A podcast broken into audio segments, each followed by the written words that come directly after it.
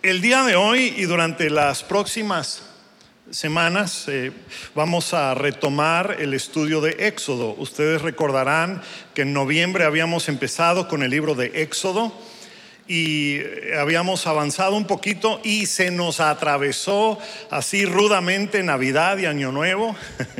Eh, no, no se nos atravesó. Este, simplemente lo que continuaba eh, no era como que eh, tema o materia de, Navidad, no tenía que ver con Navidad y dije, bueno, vamos a retomar en el nuevo año. Y hay un par de cositas que a lo mejor no terminé de explorar con la vida de Moisés, pero sentí dejar esos temas para más adelante, a lo mejor como un mensaje o una prédica independiente. Pero eh, el día de hoy es necesario avanzar en lo que Dios tiene para nosotros en este 2021. Eh, todavía estamos comenzando el año. Y hay cosas que Dios quiere asentar en nuestros corazones para lo que resta del año. Y por eso eh, sentí importante retomar el libro de Éxodo. Y además quiero recordarles que hay un versículo en particular en Primera de Corintios 10, 11 dice así la palabra, esas cosas les sucedieron a ellos como ejemplo para nosotros. Se pusieron por escrito para que nos sirvieran de advertencia a los que vivimos en los últimos días. Aquí dice final de los tiempos, pero es los últimos días. Ahora, cuando dice, ¿a qué se refiere cuando dice estas cosas? Esas cosas les sucedieron a ellos. Pues el verso 1 dice, Amados hermanos, no quiero que se le olviden de lo que les sucedió a nuestros antepasados hace mucho tiempo en el desierto. O sea, es una referencia al libro de Éxodo y al pueblo de Israel que había estado cautivo y que sale, ¿verdad?, del cautiverio y, anda por el desierto hasta llegar a la tierra prometida. Así que son las cosas que les acontecieron a ellos, entonces, eh, nos sirven de ejemplo y nos sirven de advertencia. Así que la razón por la que decidí retomar el libro de Éxodo es porque es muy, muy importante para los tiempos que estamos viviendo el día de hoy. Hoy vamos a ver las plagas de Egipto, las plagas. Y ¿Cuántos saben que también hoy estamos viviendo un tiempo de plagas? ¿Sí? Eh, la pandemia es como una de esas diez plagas descritas en el Éxodo, solo que a nivel microscópico. Las plagas del Éxodo, pues eran cosas así, como que grandes, muy visibles, este, eh, granizo y, este, y que el mar se convierte en sangre y este, en ranas por todos lados y moscas y pero la plaga de la pandemia o el COVID que estamos viviendo es de, la misma manera una plaga, pero microscópica. No la podemos ver, pero tiene el mismo efecto. Y estamos nosotros eh, literalmente indefensos ante las situaciones de la naturaleza que parece, parece que se han salido de control. No sabemos qué hacer, o bueno, ya hay una vacuna, no se sabe si es al 100% efectiva, se cree que va a ayudar a la mayoría de la población y pues de aquí a lo que resta de este año van a aplicarse vacunas y pues vamos a ver cómo va a ser las cosas. El punto es eh, que todavía vivimos en incertidumbres. Vivimos en un tiempo de plagas como el tiempo que vivieron en el libro de Éxodo. Y la pregunta es, ¿saben ustedes para qué sirven las plagas? Porque déjenme decirles que tienen un propósito. Tienen tres propósitos, de hecho, que aparecen en el libro de Éxodo y vamos a, estar estudiando el día de hoy. Eh, vamos a ver dos porque están ligados y la próxima semana vamos a terminar lo que no eh, alcancemos a ver el día de hoy. ¿Ok? ¿Estamos listos? Abróchense los cinturones y abran sus Biblias a Éxodo 8. Estoy leyendo en la nueva traducción viviente y vamos a leer del, del versículo 20 al 32. Luego dijo el Señor eh, eh, luego el Señor le dijo a Moisés, mañana levántate temprano, ponte delante del faraón cuando viaje, eh, cuando baje al río y dile, esto dice el Señor, deja ir a mi pueblo para que me adore. Si te niegas, enviaré enjambres de moscas sobre ti, tus funcionarios y tu gente y todas tus casas. Eh, los hogares egipcios se llenarán de moscas y el suelo quedará cubierto de ellas. Pero haré una excepción con la región de Gosén, donde vive mi pueblo. Allí no habrá moscas. Entonces sabrás que yo soy el Señor y que estoy presente incluso en el corazón de tu tierra. Haré una clara distinción entre mi pueblo y tu pueblo. Esta señal milagrosa ocurrirá mañana. Y el Señor hizo tal y como había dicho. Una densa nube de moscas llenó el palacio del faraón y las casas de sus funcionarios. Todo el territorio de Egipto entró en un estado de caos por causa del COVID, perdón, de las moscas. Entonces el faraón mandó llamar a Moisés y a Aarón y les dijo, de acuerdo, vayan y ofrezcan sacrificios a su Dios, pero háganlo aquí dentro del reino. Pero Moisés dijo, no, eso no estaría bien porque eh, el tipo de sacrificios que, bueno, lo voy a leer, eh, los egipcios detestan los sacrificios que nosotros ofrecemos a nuestro Dios. Si ofrecemos nuestros sacrificios, a la vista de ellos nos van a apedrear. Para ofrecer sacrificios al Señor nuestro Dios, tenemos que salir al desierto a una distancia de tres días, tal como Él nos ordenó. Está bien, pueden ir, contestó el faraón, los dejaré, los dejaré ir al desierto para ofrecer sacrificios al Señor tu Dios, su Dios, pero no se alejen demasiado. Nada más oren por mí en cuanto salga de tu presencia, le respondió Moisés, oraré al Señor y mañana mismo la nube de moscas desaparecerá de ti, de tus funcionarios y de toda tu gente. Pero te advierto, Faraón, no vuelvas a mentirnos o a engañarnos y luego negarte a dejar salir al pueblo para que ofrezca sacrificios al Señor.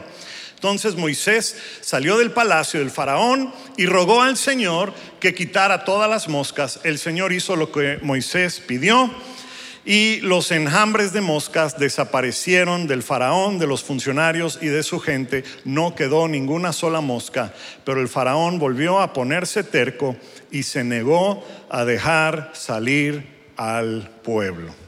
Wow.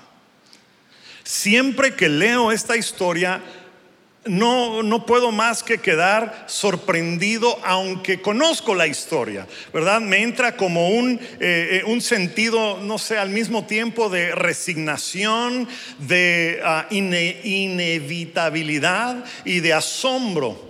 Porque nueve veces leemos exactamente esto, ¿verdad?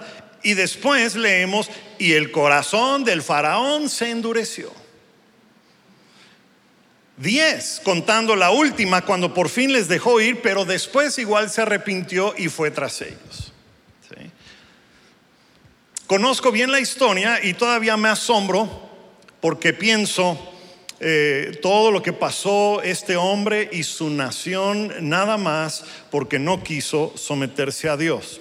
Ahora, eh, estamos leyendo la plaga número 4 y simplemente escogí leer allá porque eh, tipifica eh, cómo son todas las demás. ¿okay? Es típico de todos los demás, resume bien, es representativo de la dinámica que ocurre. Okay, con el mismo resultado. Y así como leímos ahorita, sucedió tres veces antes, y así como eh, leímos ahorita, va a suceder cinco veces más, y nada va a cambiar con el faraón. Y la pregunta es, ¿por qué tantas plagas?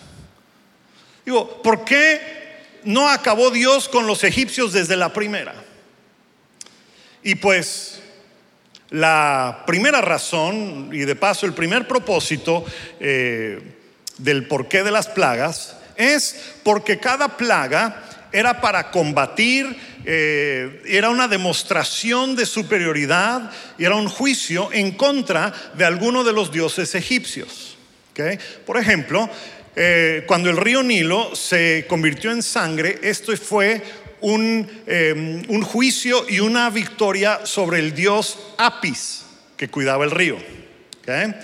Eh, la plaga de ranas fue un juicio y una victoria sobre la diosa Heget, que era una diosa con cabeza de rana que estaba a cargo de la fertilidad.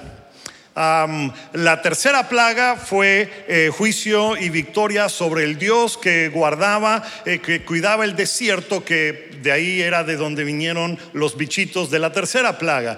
y de hecho fue a partir de la tercera plaga la tercera plaga, ya que los magos y hechiceros le dijeron al faraón que ellos no podían hacer nada porque Dios lo había hecho. Eh, así lo dice el verso 19, uno antes de donde leímos, vean cómo dice, dice, pues por el dedo de Dios exclamaron los hechiceros, hasta los brujos dijeron, es Dios, no hay nada que hacer. ¿eh? Pero el faraón no quiso rendir su corazón. Y bueno, y así hay las moscas y la muerte del ganado, el granizo, la enfermedad, o sea, vez tras vez tras vez. Y cada uno era porque Dios estaba confrontando, venciendo a un Dios egipcio que controlaba alguna parte de la vida de esa sociedad, incluyendo el último, el último cuando muere el hijo del faraón, porque el, eh, mismo faraón se consideraba un dios. Y entonces cuando Dios, eh, cuando Dios vence, cuando la muerte del, hijo del, del faraón, entonces vence, por decirlo así, al dios egipcio, al futuro faraón. Sí, así que todas estas eh, plagas estaban diseñadas para demostrar la superioridad de Dios por encima de los dioses egipcios. Y esa es la primera razón de las plagas, para demostrar la superioridad de Dios sobre la naturaleza. Creo que todos hemos experimentado eh, o hemos escuchado de personas que han sido sanadas de manera sobrenatural desde algo muy pequeño como un resfriado hasta algo muy grande como cáncer o COVID. ¿ok? Y, y entonces Dios muchas veces manifiesta su poder y su superioridad y su control sobre la naturaleza y sobre todas las cosas que controlan la naturaleza. Así que eh, eh, la primera razón de la plaga, el porqué de la plaga, el propósito de la plaga es para demostrar la superioridad de Dios sobre la naturaleza y aquellos dioses en quienes confiaban los egipcios y en quienes confiaban también el pueblo de Dios. ¿Cómo, pastor? A ver, escuché bien. Sí, escuchaste bien. El pueblo de Israel confiaba en esos mismos dioses. ¿Se acuerdan cuando eh, por fin salieron libres y hubo una ocasión donde el pueblo hizo un becerro de oro y lo adoró? ¿De dónde creen que vino esa idea? De ahí, estaban acostumbrados a eso. ¿Sí? Es porque el pueblo de Israel conocía y adoraba a los mismos dioses que los egipcios. Así que no solo las plagas tenían el propósito de demostrar la superioridad de Dios por encima de los dioses egipcios. También estas plagas, es importante decir, no estaban dirigidas a los egipcios. Las plagas no eran para beneficio de los egipcios. No eran para que los egipcios se conviertan, no eran para nada así, para que se arrepintieran o lo que fuere. Más bien las plagas eran para el beneficio de Israel, el pueblo escogido de Dios, porque Dios a través de estas plagas estaba confrontando los ídolos de su propio pueblo. Esa es la segunda razón de las plagas. Habían desviado su atención y su adoración a otros objetos, a otras cosas, a otras circunstancias, a otras personas, y habían comenzado a adorar al estilo egipcio. Y Dios interviene para detener esa adoración falsa de su pueblo escogido. Estos son los dos propósitos que vamos a estar viendo el día de hoy. En primer lugar, Dios demuestra su superioridad sobre los dioses egipcios, venciendo sobre ellos, controlando la creación. Y en segundo lugar, Dios confronta los ídolos eh, y la adoración de su propio pueblo. Es muy fácil, era para que Dios acabe con los egipcios y darle la tierra a los hebreos. Pero no lo hizo porque él ya tenía una tierra apartada para el pueblo. Y si nada más acababa con los egipcios y dejaba que los hebreos salieran libres, adivinan, adivinen cuál sería la forma de adoración de los hebreos, pues no tenemos que adivinar, lo sabemos, ya lo hablamos. Solamente conocían la adoración al estilo del mundo egipcio. Así que la primera cosa que Dios hace es establecer su dominio y autoridad sobre los dioses para que el pueblo hebreo entienda que cualquier confianza, cualquier adoración y confianza en los dioses paganos estaba equivocado. ¿Ok? Estamos todos hasta ahora. Muy bien. Pues ya les dije entonces de qué se tratan las plagas, ya vámonos a la casa. ¿Ah? Ahí les va una pregunta. Ya hablamos de cuáles son los propósitos de las plagas, pero les pregunto, ¿cuál es el tema principal de Éxodo? Hmm.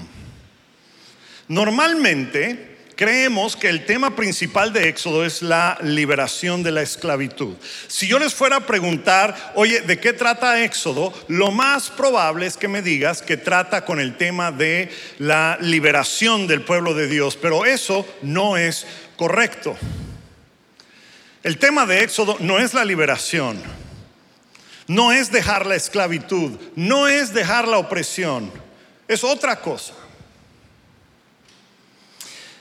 Y antes de decir cuál es esa otra cosa, vamos a recordar qué más tampoco es. La historia de Éxodo no es una venganza personal de Moisés contra el hermano con el que creció cuando eran niños y una rivalidad, porque así a veces lo ponen en las películas. Muestran la rivalidad de chamacos y verdad ya son grandes y, otra vez ahí está la rivalidad. No es eso. La historia de Éxodo no es eso. Eh, eh, la, historia de Éxodo tampoco es una guerra entre opresores y oprimidos. O sea, no es un pasaje que habla, eh, que trata con la libertad de los oprimidos, porque muchos usan el Éxodo para describir cómo Dios siempre está a favor de los oprimidos.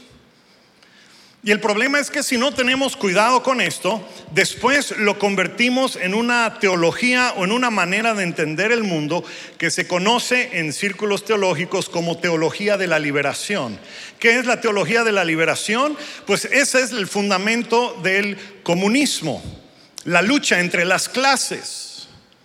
Y aunque el comunismo es netamente eh, eh, ateo, sin embargo la idea es la misma y esto es que existe una lucha entre opresores y los oprimidos, entre los que tienen y los que no tienen, entre eh, los que están en control y los que están a la merced y a la misericordia de los que los están oprimiendo. Muchas de las revoluciones ocurren porque es una lucha entre los oprimidos y los opresores.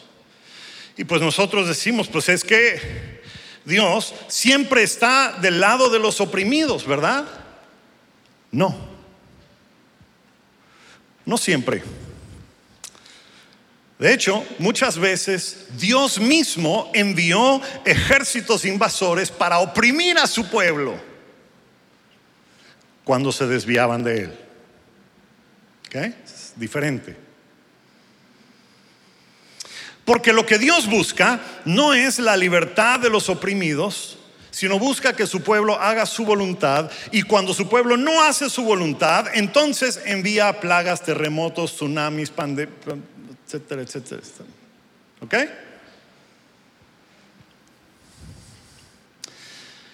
El caso es que aquí en Éxodo no describe una lucha entre las clases de los opresores y los oprimidos. Bueno, y si no es ninguno de esos, entonces, ¿de qué trata el libro de Éxodo?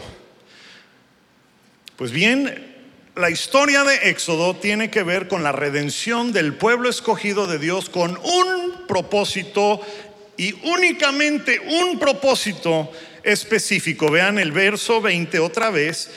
Dice aquí, el Señor le dijo a Moisés, mañana levántate temprano y párate eh, delante del faraón cuando baje al río y dile, esto dice el Señor, deja ir a mi pueblo. ¿Para qué?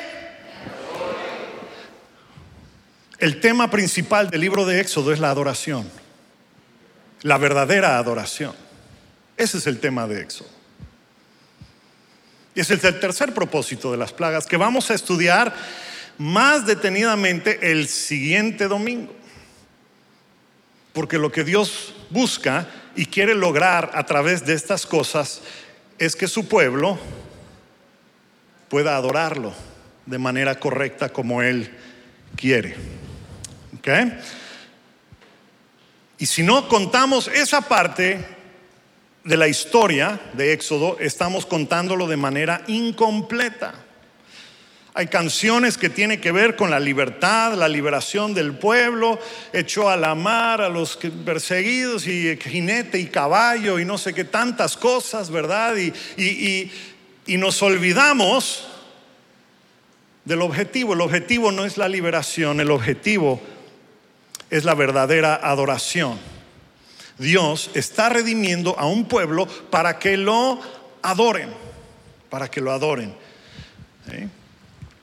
Y eso no solo tiene que ver con el pueblo de Israel, porque recuerden con el pasaje que comenzamos, primera de Corintios 10, 11, dice, estas cosas les sucedieron a ellos para que sirvan de ejemplo a nosotros, porque la misma dinámica se aplica a nosotros. Lo que Dios hizo con el pueblo de Israel eh, es un ejemplo y una enseñanza y al mismo tiempo eh, un recordatorio y una advertencia de lo que Dios hace con todo su pueblo en todo el mundo, no nada más con un grupito de, personas llamados Israel. ¿Sí? Sabemos esto porque desde principios de Génesis vemos la intención de Dios. En Génesis 12, cuando Él llama a Abraham, Abraham le dice, en ti serán bendecidas o benditas todas las naciones de la tierra. O sea, en otras palabras, el llamado de Abraham eh, eh, y el establecimiento de un pueblo llamado Israel es una parte o una eh, pieza del rompecabezas del futuro pueblo de Dios, de ese pueblo que Dios escogería de entre toda nación, tribu, pueblo y lengua del cual tú y yo somos parte. Porque así dice Apocalipsis 7:9, lo acabo de citar textualmente.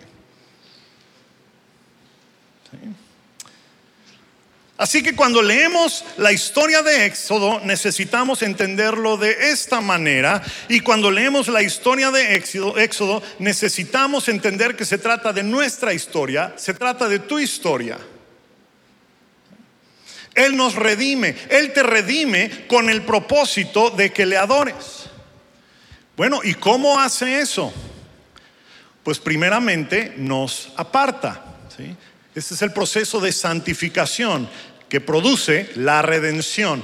La palabra santificación eh, en el Nuevo Testamento significa ser apartado. Pero aquí veamos cómo, dice eh, en el verso 22 y 23. Aquí vemos que Dios aparta a Israel de los egipcios. Dice, verso 22, esta vez haré una excepción con la región de Gosén donde vive mi pueblo. Allí no habrá moscas. Entonces sabrás que yo soy el Señor, eh, el Señor, y que estoy presente incluso en el corazón de tu tierra. O sea, aunque dices que es tu tierra, ahí estoy yo. no es tu tierra. Bueno, haré, verso 23, una clara distinción entre mi pueblo y tu pueblo. Ahí está. Deja, deja eso un momento. Una clara distinción. Si fuese lo que ustedes ven en la pantalla, eh, si, si estuviese representado como una Biblia de estudio, la palabra distinción tendría un asterisco o, o una letra eh, en medio de paréntesis. Porque en las Biblias de estudio, cuando hacen eso, indica que allá en esa palabra escogieron poner una que podría ser otra. ¿Ok? Y, y entonces, eh, les quiero nada más mostrar que en este caso, aunque me gusta la NTV, en eh, la nueva traducción viviente, en este caso no le atinaron. Pusieron la palabra eh, distinción. En este caso, la Reina Valera versión, bueno, todas las Reinas Valeras le atinaron. Vean cómo dice el mismo versículo en Reina Valera. Dice, yo pondré redención, esa es la palabra correcta. O sea, Dios está redimiendo a su pueblo, a Israel. No solamente los está haciendo libres, sino que los está redimiendo. ¿Y qué quiere decir la palabra redención? Pues miren, eh, el diccionario de la Real Academia Española, la Real Academia Española, nos dice que la palabra redención es así.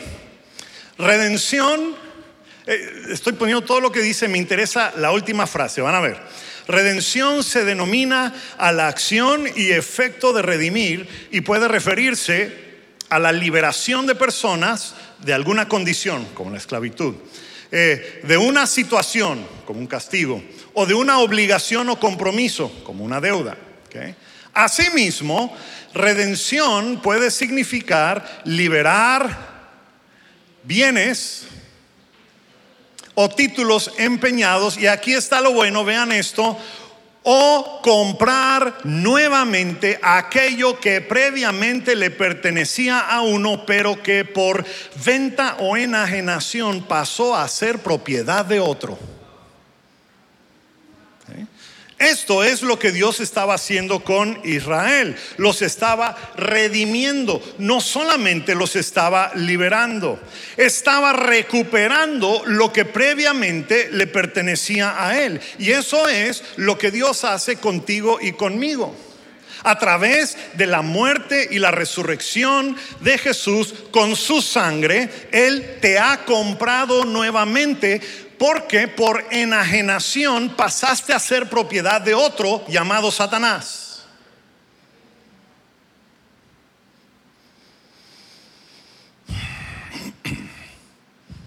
¿Cuántos saben que no necesitas eh, estar físicamente libre para adorar a Dios? Puedes adorar a Dios si eres esclavo. Puedes adorar a Dios si estás en la cárcel, si eres reo. Puedes adorar a Dios inclusive si has sido secuestrado y estás a punto de morir. Puedes adorar a Dios en cualquier lugar, e, en cualquier momento, bajo cualquier circunstancia, pero no puedes adorar a Dios si no has sido redimido. No es lo mismo.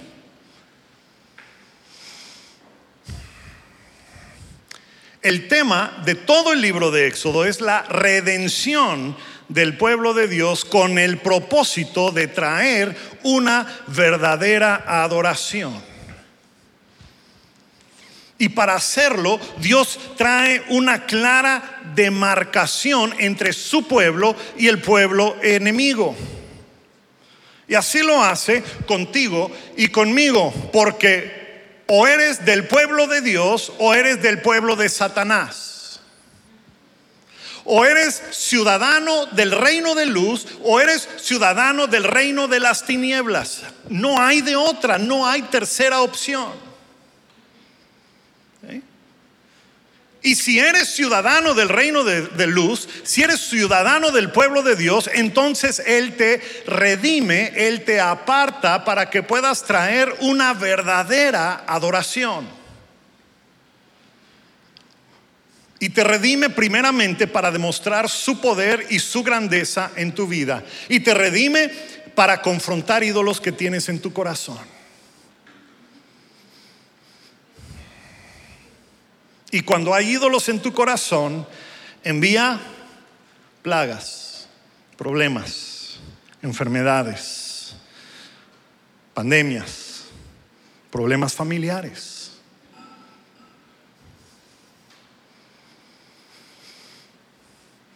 Ese es el patrón y el propósito de las plagas. Las plagas de hace miles de años y las plagas de hoy. Las plagas que puedes ver y las que no puedes ver. Porque últimamente las plagas no son para un pueblo que no conoce a Dios, son para el pueblo de Dios, para confrontar ídolos y para causar que haya una verdadera adoración. Inevitablemente, otros se van a agregar. Cuando salieron de Israel, no solo salieron eh, los, los, este, los, los israelitas, los hebreos, también salieron egipcios junto con ellos. Yo me imagino que llegó el momento, no sé después de cuál plaga, ¿verdad? ¿Qué número de plaga? Que a lo mejor algún egipcio haya ido a tocar la puerta. Oiga, hermanito, ¿será que me pueda quedar aquí con usted? Porque veo que aquí ustedes están bien, ahí nos estamos muriendo. Ah, gracias. ¿Eh? Eso es lo que ocurre.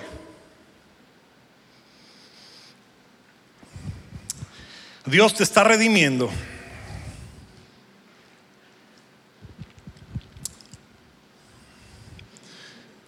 Pero no puedes adorar en la manera que adorabas en Egipto. No puedes adorar como adora el pueblo enemigo.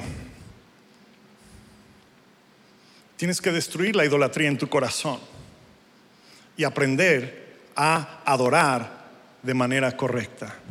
Ese es el tema de la próxima semana, así que les invito a regresar para ese. Pero esto es lo que hace Dios contigo y conmigo. Y esto es lo que Él quiere hacer en el 2021 y en el resto de tu vida. Muchos de nosotros crecimos en el mundo. Y miren, gloria a Dios por aquellos que crecieron desde bebecitos en un hogar cristiano. Yo sé que aquí, el día de hoy, entre los poquitos que estamos, habemos algunas personas que crecieron como esto que les voy a describir.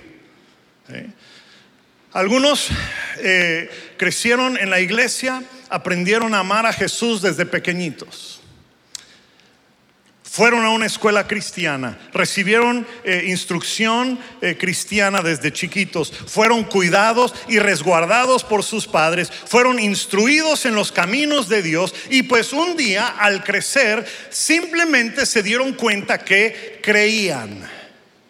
Y si tú le preguntas a, personas así, a estos jóvenes o adultos, ¿cómo fue tu conversión al cristianismo? Van a decir, ah, mm, eh, mm".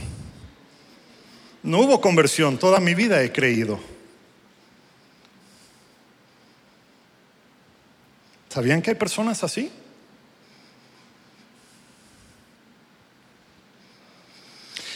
Gloria a Dios por las personas así, que no conocen otra cosa, que no han cedido para disfrutar de las cosas que ofrecen los, eh, iba a decir los egipcios, el mundo, pues. ¿Okay? Y yo espero y oro que tus hijos y tus nietos aún que, que, no han nacido así sea su experiencia. Pero para el resto de nosotros, ¿verdad? La mayoría de las personas no proviene de hogares así. La mayoría de las personas crecieron en el mundo sin saber de Dios y algunos de ustedes vivieron en el mundo un largo, largo tiempo. Y hubieron cosas a las que te acostumbraste. Hubieron cosas en las que te deleitabas. Hubieron cosas que anhelabas y en las cuales participabas. Pero un día le entregas tu vida al Señor, ¿verdad? Eres salvo, eres apartado, eres redimido de tu vida de pecado. ¿Cuántos pueden decir amén a eso? Gloria a Dios.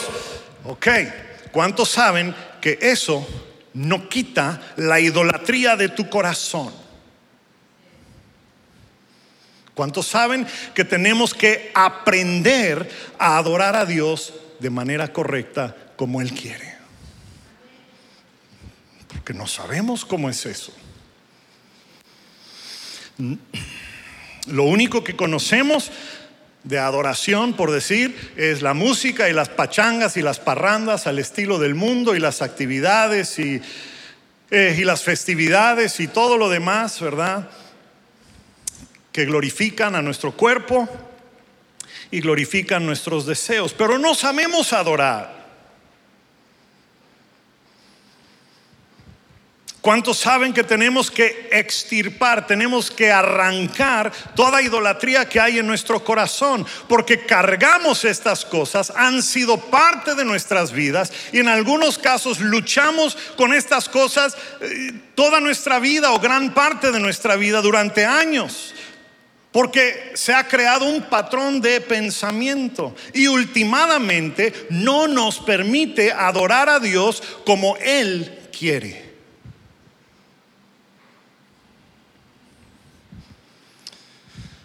Si no puedes decir amén cuando menos di ouch. O aquí en Yucatán dicen why.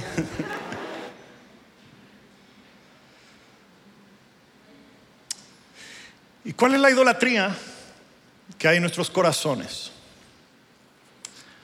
Es muy sencillo, se lo voy a poner de manera muy sencilla. Toda la idolatría que hay en nuestros corazones es todo aquello, toda cosa, todo aquello que deseamos y anhelamos que ponemos como más importantes que la voluntad de Dios. Ok, suena bien. Me parece bien esa definición. Ok, a manera práctica, ahí les va.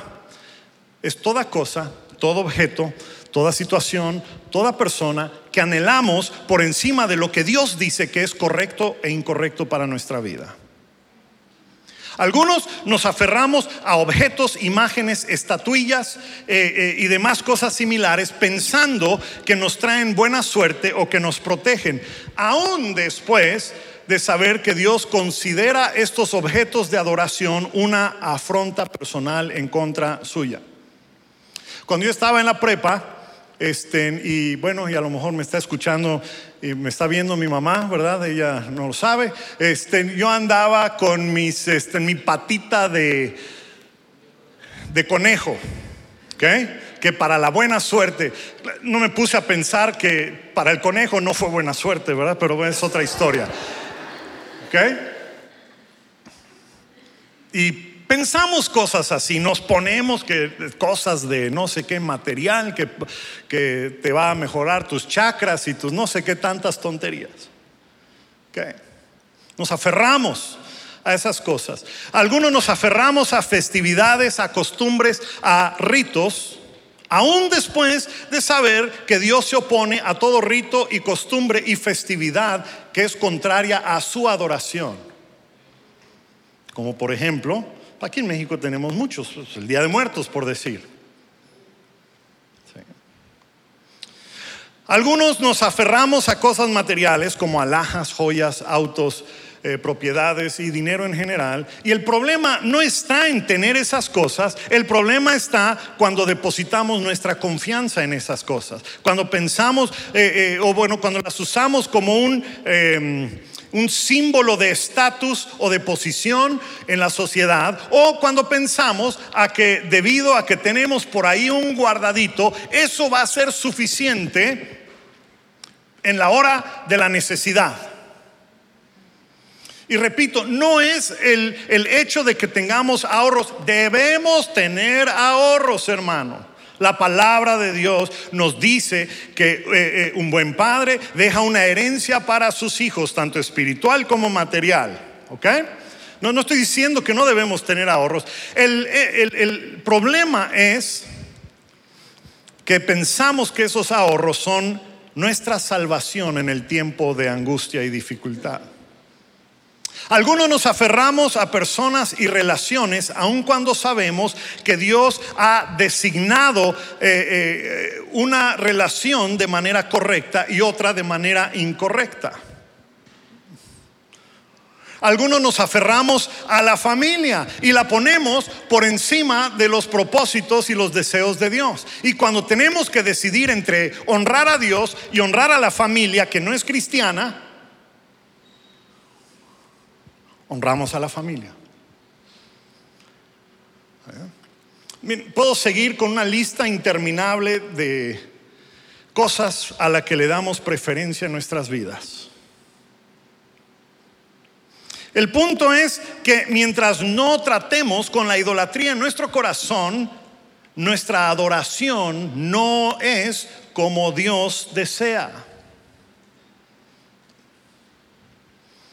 Porque lo que va a ocurrir es que al primer problema que tengamos, vamos a revertir como los israelitas en el desierto y vamos a hacer un becerro de oro y lo vamos a adorar. O sea, en otras palabras, al primer problema emocional que tengamos, vamos a ir corriendo con la persona que nos hace sentir bien, aunque esto sea una relación adúltera o de pecado, contraria a la voluntad de Dios. Apenas eh, eh, tengamos un problema económico, ¿verdad? Vamos a ir y, y vamos a recurrir a nuestra vasta o poca fortuna económica para solucionar el problema antes de ir con Dios, que es el único que puede solucionar nuestros problemas y traer paz. Al primer problema familiar le damos la razón a la familia en vez de a Dios. Al primer eh, reporte de pandemia y restricción del gobierno decimos, pues ya no puedo adorar a Dios como Dios desea porque no puedo ir a la iglesia, aunque en realidad sí puedes, aquí estamos. Y no solo no vas a la reunión, el día de reunión, no solo no vas a la iglesia el día de reunión, sino que tampoco te conectas el día de reunión. Y no solo eso, sino que sí te desconectas de todos tus hermanos y hermanas y nadie sabe nada de ti.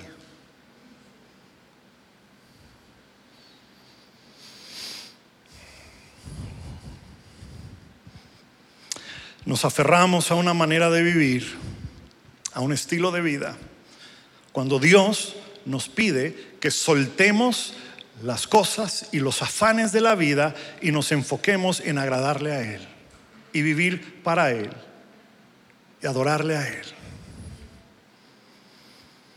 Algunos nos aferramos a ciertos trabajos donde no estamos contentos, o a lo mejor sí, y, nos aferramos a ellos porque nos pagan bien o porque nos dan un cierto estatus en la sociedad. Pero Dios muchas veces pide que dejemos algo bueno porque tiene algo mejor,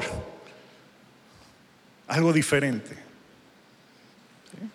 Pero no podemos verlo porque hemos hecho de nuestros trabajos un ídolo, porque nos provee lo que nos gusta.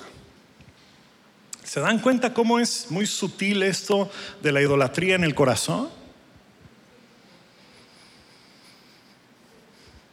Para nosotros pasamos por una casa y vemos una estatua y decimos, ah, eso es idolatría. No, hermanos. Bueno, sí, pero esa de la idolatría ese es el menor, esa es obvia. La peor es la que no es obvia, pero está ahí como un virus, que no sabes si estás infectado o no infectado.